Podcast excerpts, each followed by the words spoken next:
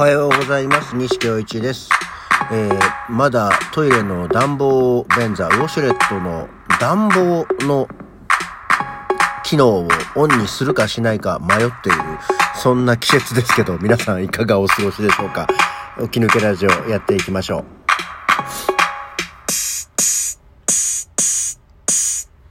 はい。改めましておはようございます。西京一です。9月8日、9月8日水曜日、午前6時33分の起き抜けラジオでございます。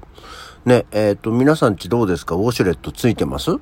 で、ついてる方どうですか？もう、あの、便座の暖房をつけてます？あいつもさ、やっぱりこう、夏場なんかさ、別にあったかくする必要ないじゃない？だからこう、切ってんですよね。あの、どのぐらいから？まあ、な、6月の終わりぐらいからかな。まあ、梅雨の頃ってまだちょっと一旦ヒヤッとするからね。あの、6月ぐらいは多分つけてたはずなんですけど、まあ、7月、8月は当然つけてない。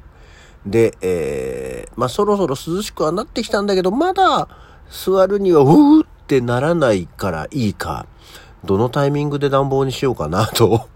ちょっとね、思ってるわけですよ。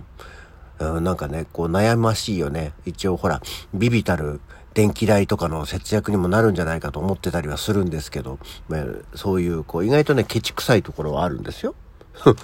はい。こんなわけでですね、まあ、あの、このラジオの中で、うん、昭和を振り返るという名目で、昔の渋谷のことを話をしてました。えー、まあ、これはちょっと渋谷の話は延々、こう、ちょっと時代時代でずっと、えー、過ごしている渋谷の雰囲気とか場所も違うので、おいおい話しますけど、えー、今日はまあ、よく考えたらこれ、ラジオトークっていう一応配信ラジオ番組ですよね。で、昨今テレビを見てると若い人たちがラジオブームでとかってこう若いアイドルの女の子とかも、えー、いろんな人のラジオ聞いてるんですとか週に何十時間、えー、聞いてるんですっていう話をして、ああ、ラジオなんだ今。あの、ある種流行ってるのと思って、えー、今日はですね、ちょっと昭和のラジオの話をしていこうかなと思っております。あの、昭和のラジオというか、まあ、昭和の夜のね、平日、まあ、これもちょっと地域的な差があるのかもしれないけど、だいたい夜の9時ぐらいからさ、あの、いわゆるその、ラジオって、こう、夜の、なんていうの、こう、一番いい時間ってこう、夏場はナイター中継とかやってて、その後こう番組が始まる。ね。その後の時間でやる若者向けの番組っていうのが、まあすごくこう、いっぱいあったわけですよ。で、今、そう、今どうなってんのかなと思ったら、意外とその夜9時台の、あの、その、なんか9時から11時半とかね、12時ぐらいまでのこう枠、ガボッと一つの番組、大きな外枠があって、その中に、あの芸能人の人たちのいろんな番組が、10分番組みたいのがちょいちょいちょいちょいこう、いっぱい入ってるっていうような、なんていう形なんだろうね。まあ、帯の、あのラジオ番組っていうのだったんですよね、主流はね。でも今、そういうんじゃないんだね。なんか、どれどれ今はどんな感じなのかな？誰がやってんのかなと思って見てたら、意外と普通にその時間ごとに区切って番組表とかは出てるから、あんまりこう、大きくくくられてないんだね、と思って。で、あと、その、深夜系のラジオって、みんなお笑い芸人の人たちなんだね。なんか、枠を取ってるのが。そういった意味ではなんかちょっと、ああそ、もうなんか、お笑いの人たちの時間なんだなっていう、ね、わしらが若い頃は いろんな人たちがいた気がします。逆にお笑いの人たちって、ちょうど私らの頃はいなかったのかもしれないね。その、若手の人とか。だからでもミュージシャンだったり、その、曲穴がキャラクターになって喋、えー、ってたりっていうようなことが多かったような気がしますけどね。そんなわけで、えっと、そう、ラジオの話をしようと思ってて、えー、ま、平日の夜のラジオと、土日のラジオと、ちょっとこん、あの、分けて話をして、今回はあの、平日の夜のラジオの話をしたいと思います。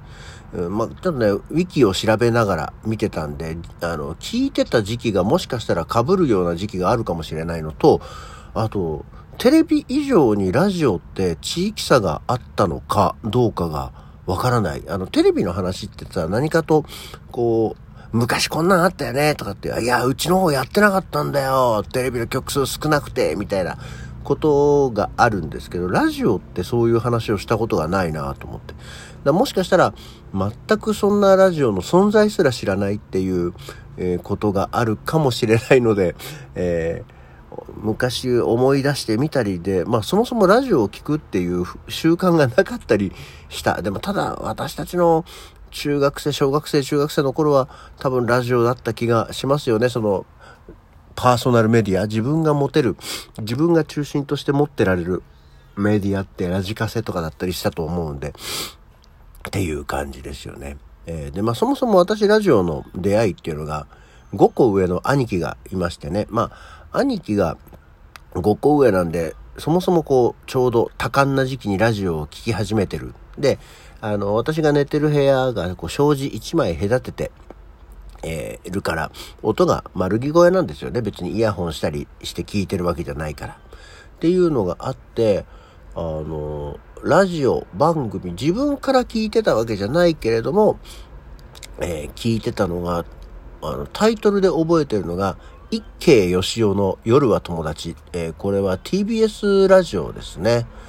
えー、小島一慶さんという、これは多分曲穴の人ですよね。まあもうその後テレビに出てきますけど、あと林義雄さんという DJ の方。